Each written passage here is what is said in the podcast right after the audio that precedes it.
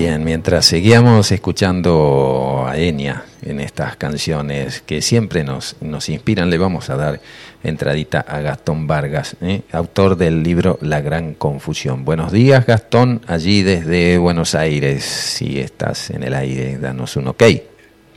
Hola, Oscar. Buenos días. Hola. Bien, con el matecito en la mano ya. Ya con el matecito, sí. sí. Ah, sí. Para disfrutar una linda mañana.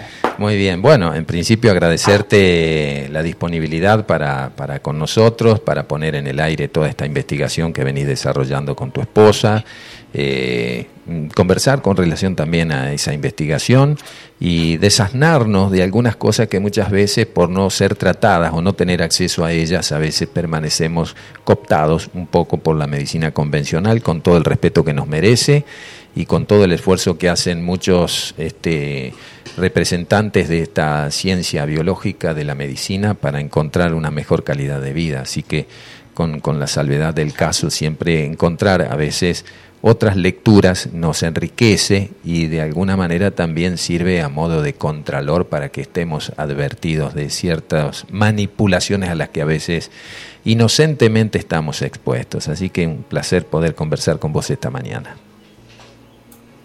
Bueno, gracias Oscar, un gusto. Ya habíamos hablado hace, hace un mes, mes y medio aproximadamente, no se había dado, pero bueno, se acomodaron los planetas, ¿no? Como dicen, y acá estamos. Bien, detectives biológicos, ¿qué es un, un nuevo oficio? bueno, eh, básicamente se basa en que en realidad la medicina germánica es una ciencia y no es una terapia, como muchos confunden. Entonces, esto es como una matemática biológica. El objetivo es lograr eh, identificar la causa de las enfermedades. Y para identificar se requiere una investigación profunda. Es literalmente una investigación detectivesca porque lo que vamos a hacer es una anamnesis profunda donde vamos a sopesar un montón de datos, incluso desde la vida intrauterina de la persona. Eso nos va a ir dando acontecimientos vividos, ya sea por los padres, que han expuesto a su hijo a esa situación, eh, porque hoy sabemos que todos los conflictos son de uno mismo, incluso vivencias y experiencias en la vida intrauterina. Es por eso que muchas veces quedamos condicionados y quedamos con conflictos programantes o incluso detonantes desde la vida intrauterina. Por eso mm. cuando nace un bebé de repente tiene cólico o tiene alguna inflamación, alguna enfermedad, etc. Claro.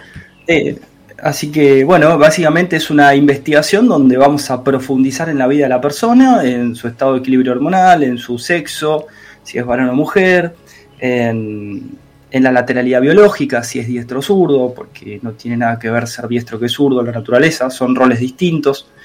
Eh, y vamos a investigar también qué acontecimientos ocurrieron en la vida de la persona a raíz de los síntomas que va teniendo.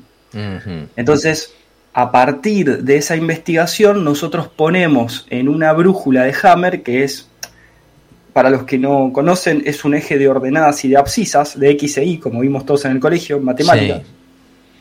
Entonces vos vas poniendo el eje de X sería el eje de tiempo y el eje Y sería el eje de drama.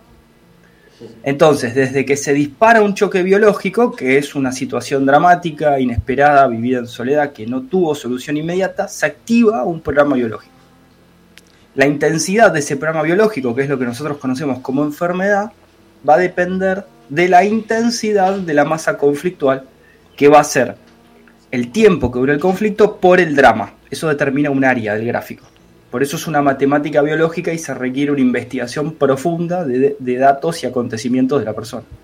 Gastón, ¿cómo, llegas a esto? ¿Qué, te motivó? ¿Hubo algún proceso de transformación? ¿Pasaste por algún proceso traumático a lo mejor en tu autoobservación sobre aquello que desde la niñez venís experimentando, que te hizo de alguna manera el clic para que vos te dedicaras casi de lleno a esto full time?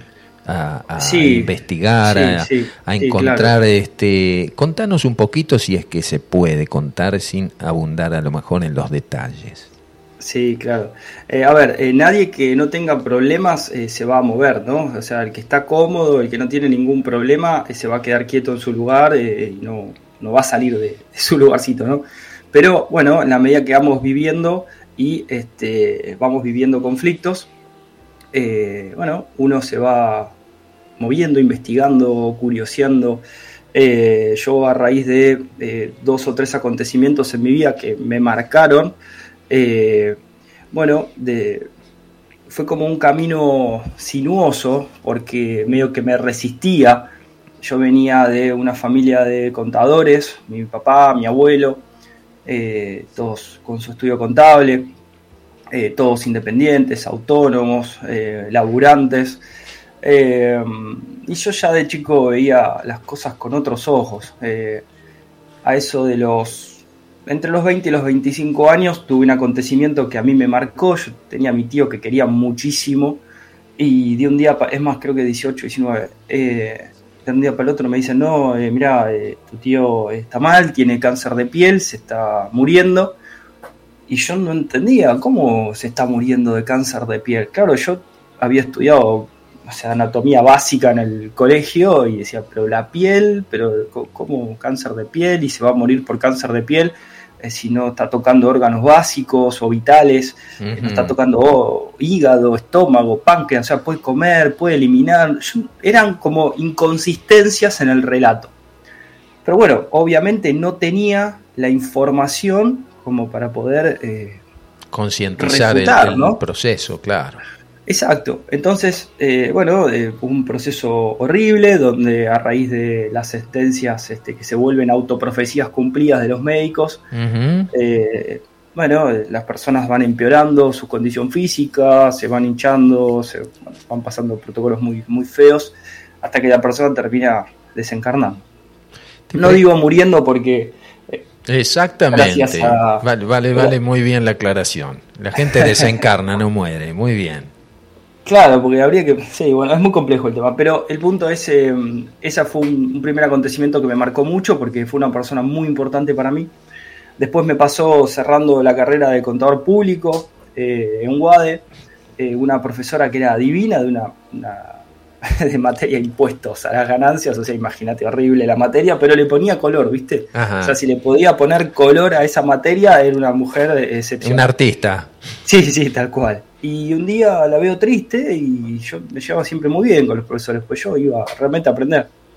Y le digo, ¿qué le pasa, profe? Me dice, no, es que me acaban de diagnosticar de cáncer de sangre. ¿Cómo cáncer? ¿Qué es eso? Le digo. Mm. Sí, leucemia, me dice. Leucemia, claro. Uy, no te puedo creer. Bueno, qué sé yo. Y ahí era la segunda vez que de, entre comillas, eh, adulto, me tocaba de cerca un caso así fuerte. Eh, y dije, no, esta mujer no, no se puede morir. ¿Cómo se va a morir? ¿Viste? No, no. Dije, bueno, a ver, tiene que haber algo. Entonces empiezo a investigar. Y ahí me empiezo a mover un poquito más, ¿no? Recordando la muerte de mi tío. Después a eso de los 25 eh, años, que fue casi concomitante con esta situación de, la profesora que contaba, eh, yo ya tenía dos estudios contables, había, había realizado un gran proceso de crecimiento a nivel empresarial y tenía, imagínate, tenía tres celulares. O sea, ¿sabes lo que era mi cabeza, no? O sea, eh, empecé a tener ataques de pánico, eh, no podía salir de mi casa. No me imagino eh, una persona teniendo cinco celulares, la verdad que no, no me. No, no, no, no. No, aparte yo trabajaba, como todo lo que yo hago, soy un apasionado. y, y, bueno, en ese sentido también, pero bueno, me había ido al exceso eh, obviamente conociendo los extremos, ¿no? O sea, si uno no conoce los extremos, jamás puede ir a un medio. Me parece que eso es un aprendizaje grande que tuve en mi vida. Eh, y, bueno, a raíz de esa situación eh, me empiezo a abrir a distintos acontecimientos que muy probablemente habían tocado mi puerta años anteriores, pero yo no le había dado como acceso, ¿no? Ni entrada. Y bueno, justo aparece un amigo, me dice, che, ¿por qué no empezás a meditar? Y yo le digo, bueno, ¿y qué es eso? ¿Y cómo se hace? me dice, bueno, mirá, es esto, lo otro, y un camino me lleva por ahí. Después, eh, a, los poquitos años, me pongo a hacer Reiki. Eh, fue una, técnica que realmente fue muy linda y, y me sentó las bases para poder hacer lo que hago hoy. y me dejó una enseñanza que para mí es clave y de hecho es eh, el fruto también de lo que es la medicina germánica. Yo veía que la gente cuando venía a mi consulta de Reiki, después de varios años de haber estudiado, de haber aprendido, haciendo experiencia, hecho muchísimos viajes para ir a atender gente de otros lados, yo veía dos cosas que a mí me habían marcado. Yo decía, si esta técnica funciona, esto tiene que ser como el fuego. Si mete la mano en el fuego un chino, un chileno y un argentino, y uno no se quema, el fuego no quema. Pero si se queman los tres, el fuego quema. Bueno, con Reiki me pasaba lo siguiente, me pasaba que venían dos personas, uno se recuperaba y el otro no. Entonces yo decía, ¿cuál es el factor de cambio entre estas dos personas, una que se recupera y la otra que no? Bueno, cuando vos investigabas la vida de la persona, el que había hecho un cambio en su vida se recuperaba. El que seguía como siempre sin cambiar los patrones, sin hacer ninguna solución a su vida, a los problemas que tenía, seguía igual e incluso empeoraba. Ese fue eh, un punto de quiebre muy importante que me hizo replantearme muchas cosas. Entonces, eh, a raíz de hacer un, retiro, yo en ese momento hacía retiros de Reiki en, en las Sierras, y mm, una vez viene una persona y me habla de, biodecodificación y yo digo, ¿qué es esto? Y no me cerraba, le echaba la culpa al padre, a la madre. Yo decía, este, que tenía, algo me resonaba, ¿viste? Pero no me terminaba de cerrar. Y en un momento me dice, no, porque en realidad, bueno, nos basamos en las leyes de Hammer. Digo, ¿quién es Hammer? Me dice, no, mira, Hammer habla de las cinco leyes. Las cinco leyes son, eh, me las dijo básicamente, ¿no? O sea, la primera ley donde eh, a raíz de una situación dramática ocurre un choque biológico, se activa un programa, etc. Y dije, uy, qué interesante esto, tiene como una proyección más científica, más lógica, eh, y me resonó.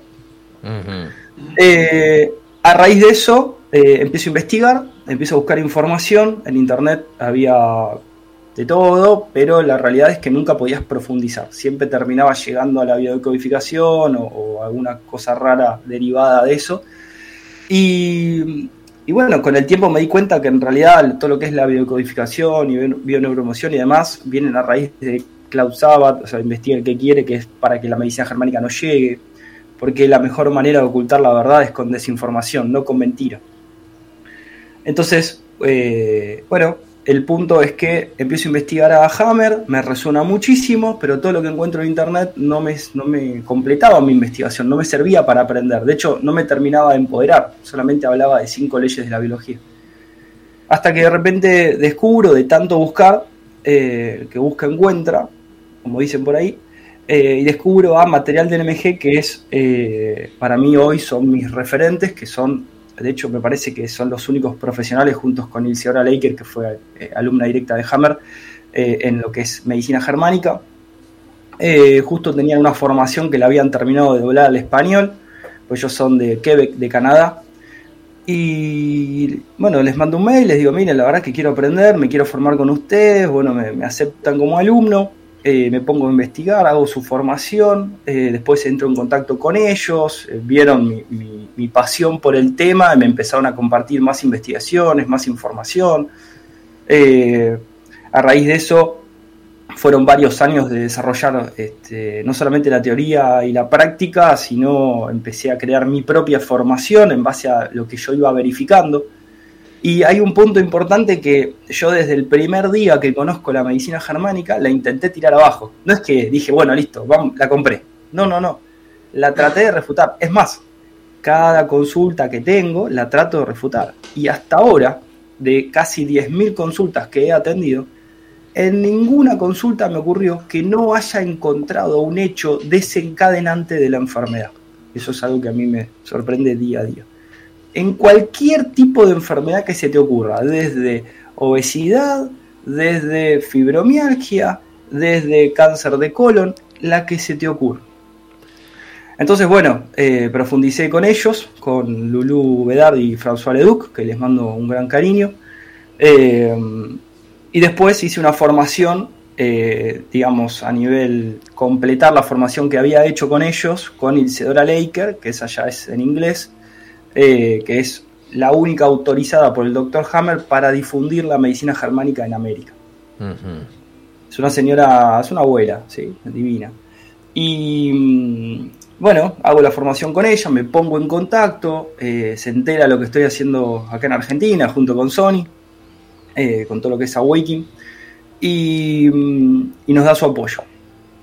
Y también nos comparte contenido, nos comparte información. Entonces empezamos a contrastar toda la información que había en Internet y empezamos a elaborar artículos en nuestra web para digamos, disipar lo que nos llamamos nosotros el café con leche, que es un poco de verdad con un poco de mentira. Fue algo que eh, nos llevó muchas alegrías y muchos conflictos también, porque lo que suele ocurrir es que cuando una persona sale del paradigma tradicional, ya sea porque se llevó un, chasco con la medicina clásica, porque tuvo una mala experiencia, eh, porque le generó bronca, porque quiere buscar algo distinto, etcétera, la persona pasaba a un paradigma, llamémoslo alternativo. Entonces, con las pocas energías que quedaba, se metía a investigar todo lo alternativo. Mm. Entonces, imagínate que viene una persona que no está ni en lo tradicional ni en lo alternativo y te dice, no, mira, las dos están equivocadas. Bueno, ahí depende de aquel que está en ese paradigma alternativo si recibe el mensaje o si se hace o queda una suerte de mismo paradigma rígido dogmático, ¿no? Donde no se anima a discutir las bases de sus creencias. Una preguntita, eh, digamos, eh, vale aclarar que vos no haces atendimiento como, como ningún terapeuta, sino un asesoramiento, como un instructor sobre la nueva medicina germánica y en todo caso un investigador que, que puede detectar algún fraude de la medicina convencional, y vuelvo a recalcar con todo el respeto que me merece, ¿cierto? Porque no se pueden meter a todos dentro de la misma bolsa. Hay médicos con, con, con mucho predicamento, con mucha seriedad en su trabajo, toman esto con la misma pasión con que vos estás haciendo tu trabajo. No estás en contra de eso, sino estás poniendo a lo mejor esto que aclaraste previamente, ¿no? Es decir, un poquito de verdad con un poquito de mentira. Bueno, vamos a sacar las mentiras y vamos a aumentar el, porcentaje de verdad en esto y teniendo en cuenta la relatividad de cada caso, ¿eh? porque, digamos, el organismo nos está hablando a través de un proceso que podemos denominar enfermedad o sintomatología, y tenemos que ir a encontrar las causas y no simplemente los paliativos para atender las consecuencias. Exactamente. Eh, nosotros brindamos una consulta que es un asesoramiento privado, mm, lo describiste perfectamente, donde la persona viene, tiene un síntoma, investigamos juntos, buscamos la causa, eh, juntos, elaboramos una estrategia, le contamos lo que viene después, porque toda enfermedad tiene dos fases, una fase activa y una fase de reparación. La que comúnmente conocemos como enfermedad es la fase de reparación. Eh, había una frase que se hizo muy, viral en internet que decía hice un video que decía, cuando te estás enfermando te estás curando, ¿no? Como el, la contradicción mental de la frase. No, está muy bueno eso, sí, eh, sí. Pero en realidad la verdadera enfermedad es la fase fría, es la primera fase, la fase de conflicto activo, donde no hay sintomatología a nivel física en el 92% de los casos, pero eh, la persona está sufriendo. Ese está, es el en el, está en el inconsciente eso. No, no, no, es totalmente consciente. Lo que pasa que como no estamos, eh, como no entendemos el proceso conflictivo de la enfermedad, no lo podemos identificar. Es decir, eh, muchas veces una persona eh, que, que, aprende medicina germánica me dice, che, bueno, le quiero compartir a mi papá, a mi tío. Bueno, es muy difícil compartir esto porque vos le podés decir a una persona que la situación que está viviendo no le conviene, eh, que realmente no le conviene y que tiene que hacer algo para resolverlo definitivamente y te va a decir, bueno, sí, por ahí la semana que viene hago algo. El problema es que no está viendo la gravedad y la urgencia en el asunto. El hecho de no hacer nada está despertando un programa biológico que dependiendo del tipo de colorido conflicto podrá estar haciendo crecer un tumor en el hígado o un tumor en el páncreas, con un pleno sentido biológico. El problema es que cuando el conflicto termine, va a haber una descomposición de ese tumor. Eso va a ser la famosa enfermedad y va a generar un problema bastante grave en el individuo, más allá del dolor y de la sintomatología, por la inconsistencia con las creencias que tiene sobre la enfermedad. Entonces ahí se va a meter en mano de la medicina clásica y va a terminar teniendo un problema de verdad, ¿sí? que quizás en otro contexto no lo hubiese tenido. Además de que el ser humano, en su, entre comillas, avance de la sociedad, tecnológico y demás, se saltea el firewall de la naturaleza, el cual no permite perpetuar el sufrimiento por más de uno o dos días, y se permite vivir sufriendo durante años. ¿Es, como una especie de un estado hipnótico el que estás describiendo? Eh, se, podría, se podría llamar de esa manera. Vos, eh, fíjate que, eh, incluso la audiencia que está escuchando, mírenlo empíricamente. Un animal no tiene un conflicto si no está en cautiverio, aclaremos eso, no tiene un conflicto por más de uno o dos días, o tres días, o encuentra comida o se muere de hambre, o se escapa del atacante o se lo come, o contraataca, o se escapa del agua o se ahoga, o se escapa del fuego o se quema, o encuentra cobijo a la noche o se muere de frío, o sea, no hay más. Nosotros somos los únicos que podemos crear una situación conflictiva, virtualizarla, que ese es otro problema eh, a diferencia de los animales, que ahora si querés lo debatimos, y perpetuar esa situación aceptando vivir de esa manera, aceptando el conflicto en nuestra vida, como si no pasara nada. Mm. Eso es un, problema grave, ¿no? Entonces vemos enfermedades o tumores de un tamaño en el ser humano que en el animal no aparece.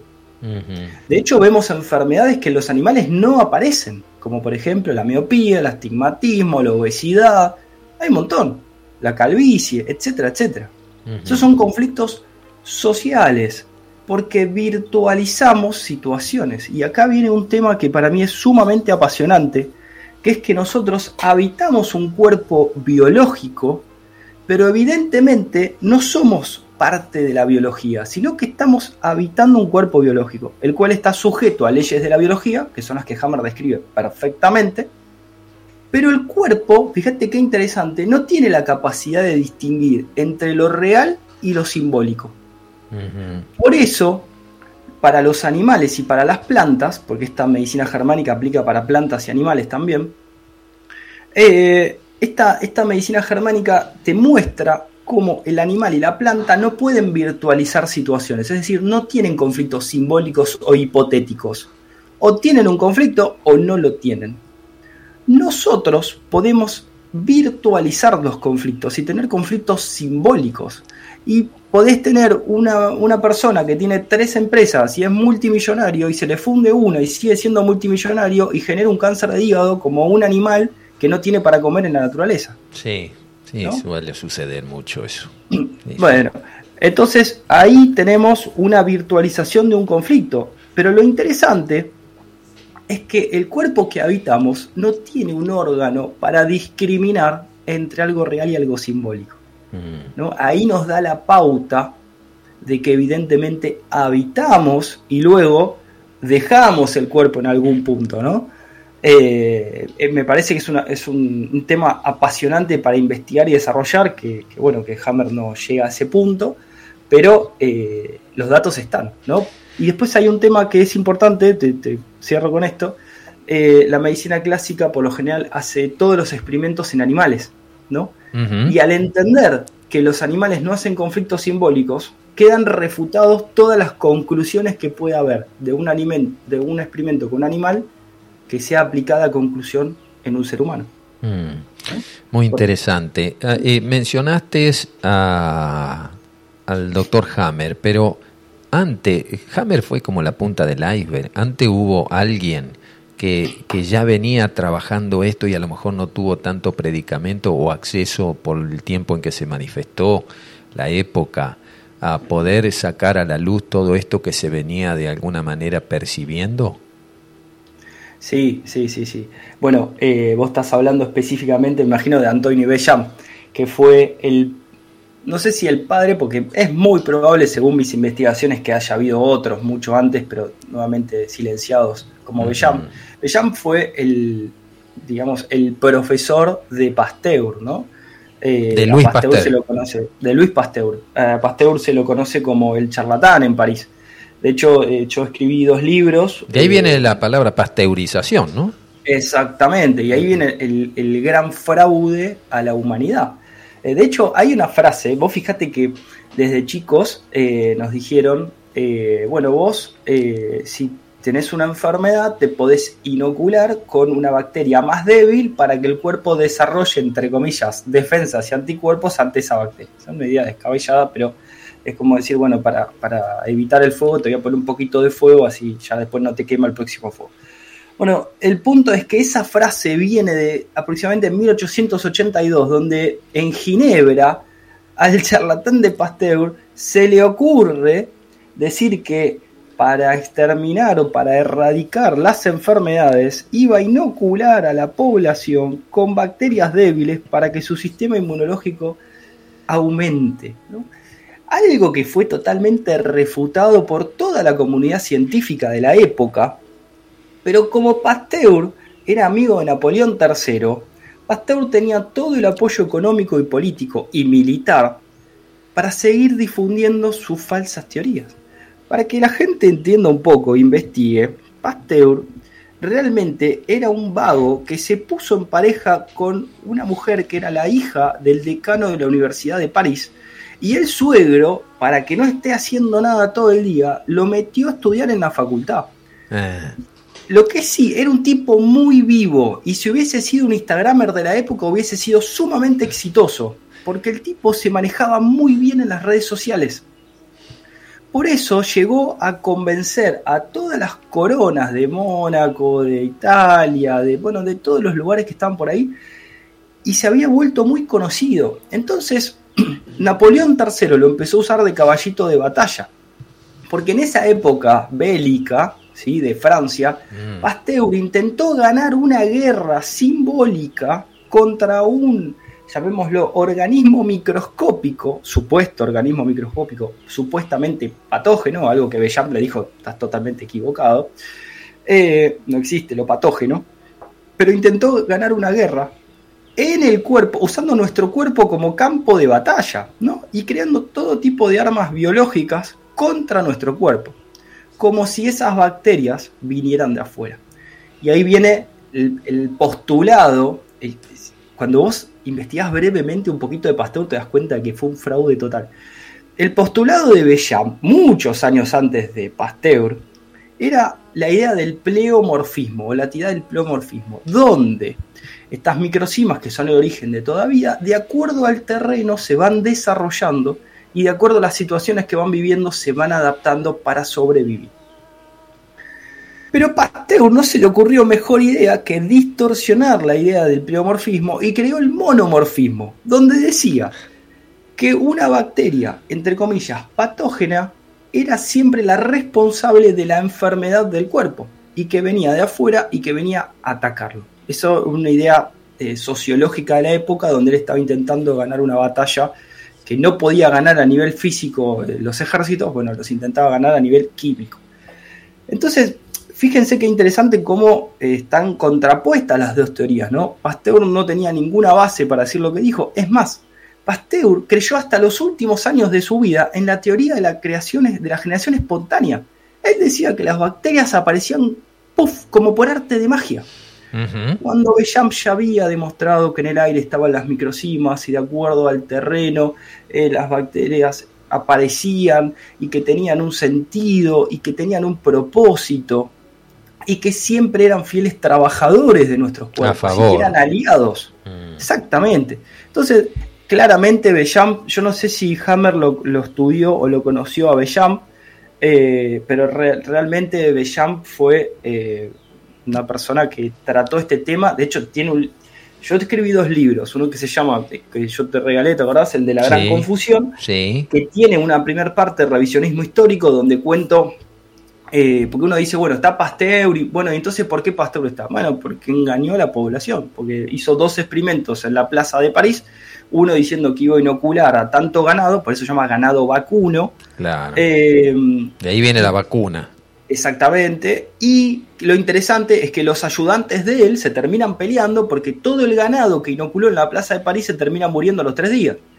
Y mm. además de eso, tiene denuncias penales en París que las pueden buscar de gente que de nenes que mató por la supuesta vacuna contra la rabia, algo que él también inventa, que no existe.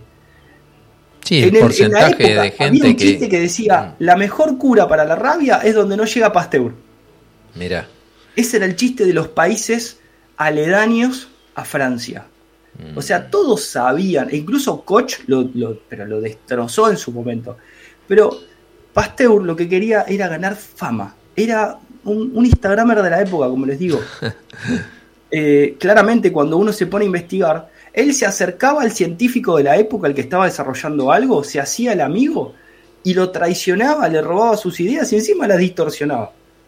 Entonces, bueno, eh, hay en el, en el, primer libro, Gran Confusión, yo cuento todos estos hechos, el nombre a quién asesinó y demás, o sea, están todos los datos. Y después tengo otro libro que lo saqué hace poquito, que se llama El origen de la vida, que tengo la autorización de los, este, de las editoriales de, este, que tiene aprobación de Bellam, de, los sucesores de Bellam, eh, y me autorizaron a, imprimirlo y a, armarlo en español y a comentarlo. Porque imagínense, estamos hablando de un libro de 1880 eh, en francés, en un término científico, o sea, un libro sumamente difícil de leer, de entender y, y de poder leerlo por completo, ¿no?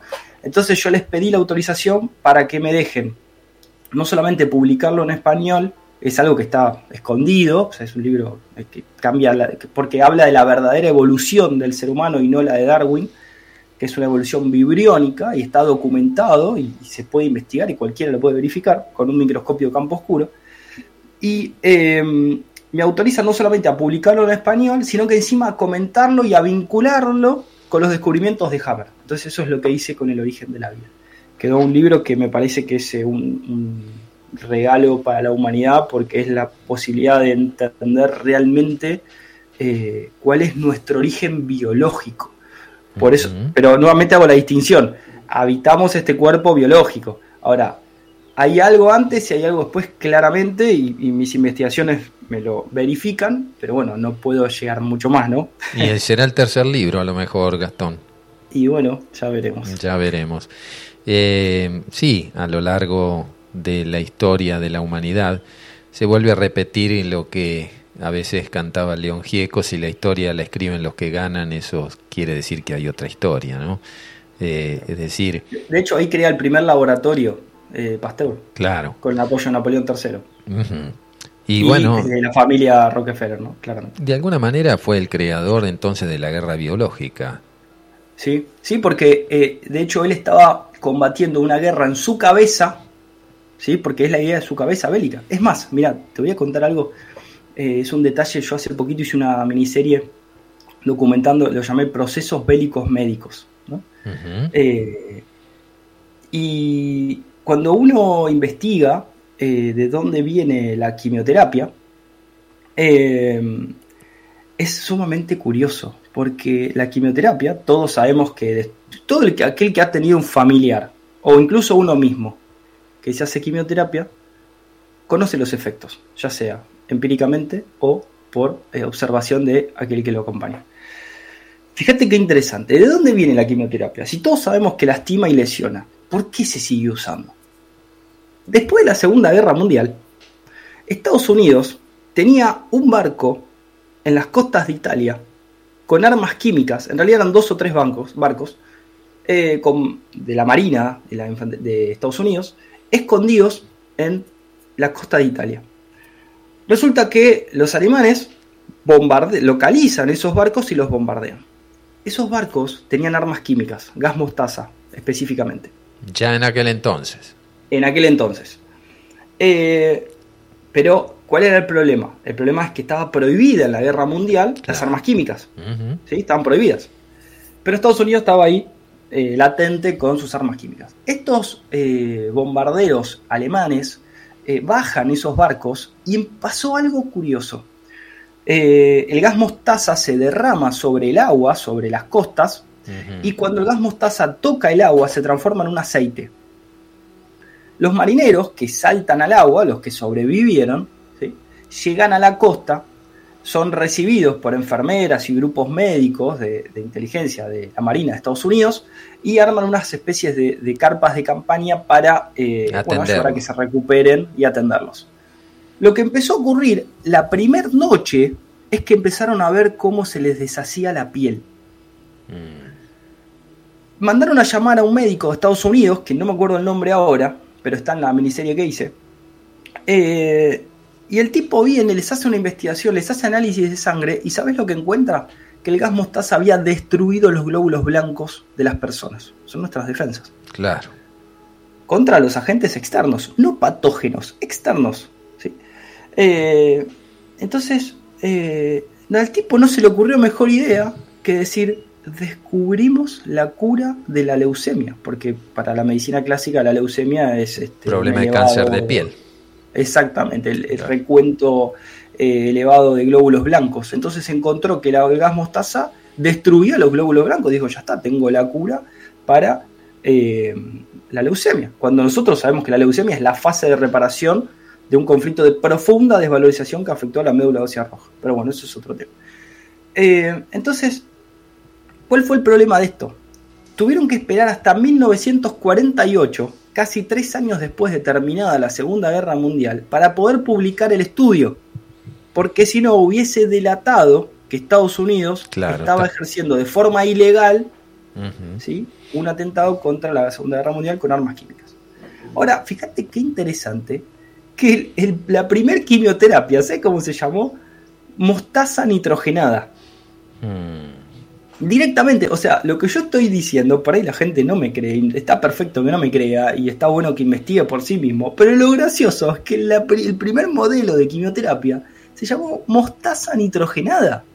Después le fueron cambiando el nombre, ¿no? Entonces fueron haciendo variaciones para que la gente esté más despistada es la misma estrategia que suelen hacer siempre, como por ejemplo con el síndrome de Down, que al principio se llamaba síndrome de sierra circular, después se llamó trisomía 21, eh, o antes síndrome de Down, después trisomía 21, para que vayas desasociando la causa con el efecto. Eh, lo mismo pasó con este, otras enfermedades como eh, la esclerosis, que antes la llamaban este, de otra manera. arterioclerosis le llaman. Sí, eh, antes tenía otro nombre, no, me acuerdo, pero después me viene. Pero el punto es que les van cambiando los nombres. ¿Pero por qué? Porque de esa manera hacen, continúan el negocio. Porque claro. hacemos de cuenta que vos tenés una cura para A. Listo. Entonces digo, bueno, mientras vos te sigas dando esta cura, A no va a volver a aparecer. Pero ahora apareció B. Así que te voy a dar la cura para B. Y A y B tienen los mismos síntomas. Y vos decís, che, pero ¿qué está pasando acá? No, bueno, pero vos te tenés que dar por la duda la A y la B. Es como el COVID, digamos, ¿no? Antes era una gripe fuerte y, ahora este, la sola palabra ya de por sí es, es una alerta a la gente porque utilizan al miedo como un instrumento para la proliferación precisamente de algo que no existe, pero lo crea, porque el hombre al creer crea. Y este, el, el miedo es el gran agente difusor de muchas de las enfermedades que podrían tener sanación mucho antes inclusive de que se manifiesten si empezamos a hacer los cambios pertinentes, ¿no? que es despertar conciencia.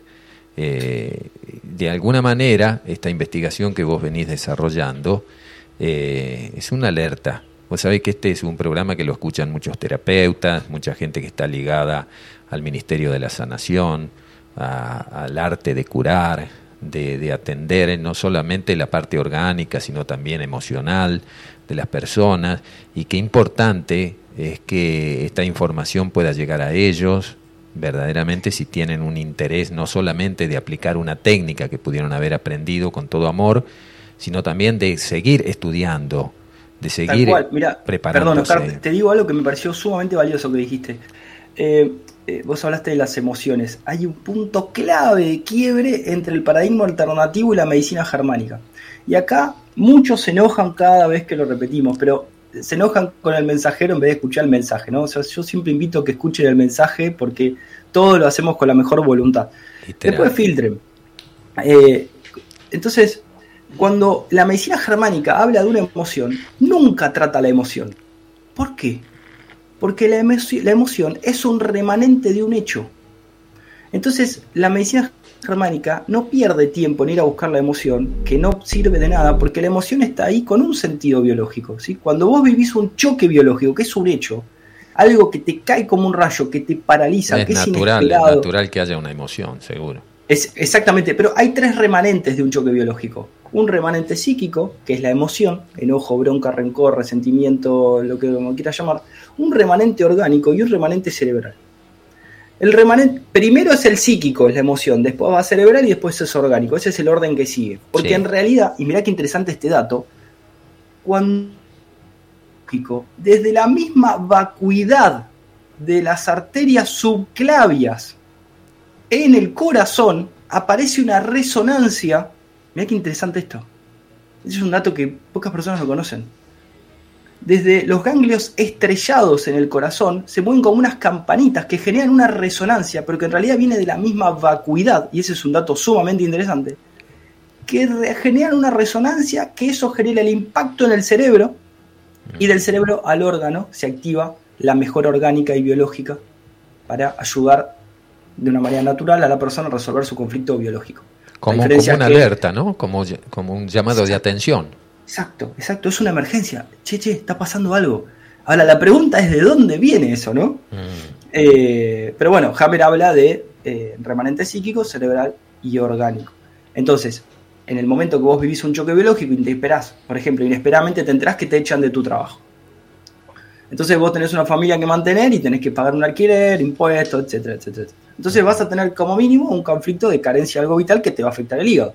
Entonces, en la naturaleza, vos tendrías, si te alejas de la manada, un crecimiento celular en el hígado para absorber cualquier yuyo que encuentres por el camino y generar un tumor en el hígado, que es una mejora biológica. O sea, los tumores son órganos, ¿sí? no son nada externo, están vascularizados, tienen venas, arterias, estroma, tejido. Tienen vida, tienen vida.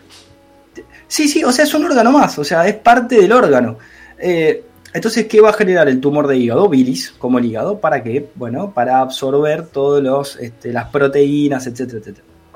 Entonces, el punto cuál es, que la naturaleza, bueno, cuando deja de la manada por X motivo, bueno, hasta que, hasta que vuelve a estar con la manada, va a generar un tumor de hígado para poder, no sé, comer cualquier cosa que encuentre por el camino y no morirse de hambre, de este, inanición, por ejemplo. Pero en nosotros eh, va a ser simbólico, porque vos vas a tener la heladera llena, por ahí tenés acceso a un crédito, por ahí tenés ahorros. Sin embargo, vas a generar un tumor de hígado igual, porque vas a virtualizar la situación y vas a creer que te vas a morir de hambre. Mm. Entonces vas a generar el mismo tumor. Bien, te propongo hacemos una breve pausita musical. este, quédate, quédate en línea, ¿cierto? Mientras nosotros escuchamos un poquito y, vamos este, deglutiendo todo este caudal de información que nos estás este, eh, compartiendo y, retomamos por aquí. Estamos conversando con Gastón Vargas de Awakening Project y un investigador, detective biológico, instructor de la nueva medicina germánica. Ya volvemos en un segundito nomás.